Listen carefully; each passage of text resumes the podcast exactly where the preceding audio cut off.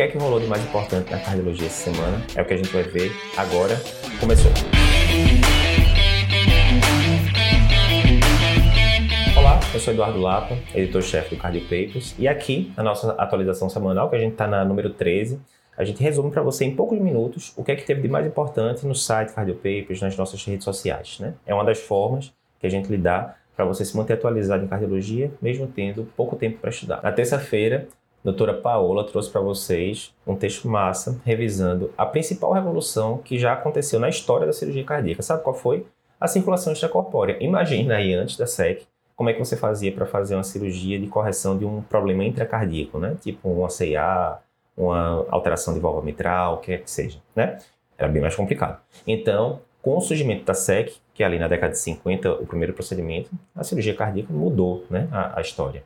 E aí é, a gente faz uma revisão lá, a doutora Paula vai vendo com vocês ponto a ponto como é que foi essa evolução da SEC, como é que ela surgiu, como é que ela evoluiu, a comparação de sistemas antigos de SEC com fotos com o sistema atual, bem interessante, vale a pena você checar. Você certamente já ouviu falar em strain de ventrículo esquerdo. Né? A gente tem vários tipos de, de parâmetros de strain, o principal é o strain longitudinal do ventrículo esquerdo global. Né?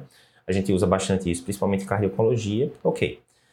E de átrio esquerdo. Esse você já ouviu falar? Pois é, nem todo mundo ouviu falar. A gente tem alguns parâmetros que a gente consegue avaliar pelo átrio esquerdo. E a grande dúvida é, Eduardo, mas isso tem utilidade clínica?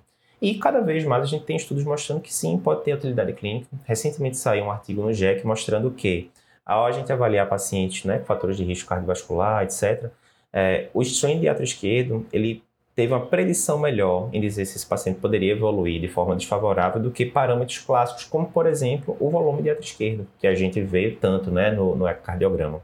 Então, serve de alerta para dizer que sim, o eco continua evoluindo né, a cada dia. O strain, certamente, aí nos, nas últimas décadas, foi uma das grandes novidades. E agora a gente está indo além do strain unicamente do ventrículo esquerdo. Tem strain do ventrículo direito também, strain dos átrios. E aí está um, um exemplo de uso prático do strain de átrio esquerdo. Miocardiopatia hipertrófica, muito sintomática, que não está melhorando com medicação e que tem gradiente de via de saída, geralmente acima de 50 milímetros de mercúrio ali que a gente mede no eco. O que é que eu faço com esse paciente? Pois é, no paciente que tem miocardiopatia hipertrófica, está muito sintomático, você fez o tratamento clínico, né? Tem é, opções como beta-bloqueador e tal, e o paciente não está melhorando, geralmente a gente vai ter que decidir ali é, fazer intervenção no paciente, né?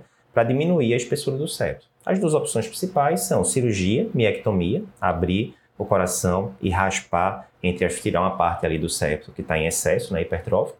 A outra opção é fazer uma alcoolização percutânea, você induz né, o infarto ali a, através de alcoolização de uma parte do septo, um infarto controlado, e ele diminui de espessura.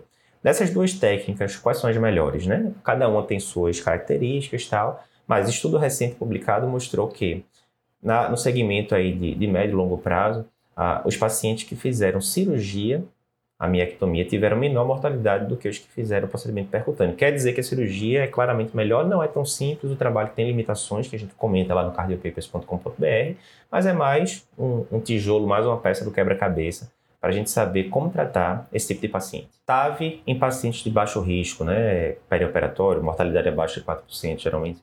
O que, é que a gente tem de novidade? A gente tem dois estudos né, principais que saíram em 2019, que foi o Partner 3 e o Evolute, né, Evolute Low Risk, é, vendo tipos de próteses diferentes. E recentemente a gente teve a, a, os dados do segmento de dois anos do Evolute, né? mostrando boa evolução dos pacientes né? com o uso de TAV versus cirurgia cardíaca, ah, corroborando mais ou menos os dados que a gente já tinha ali de um ano, sem grandes novidades.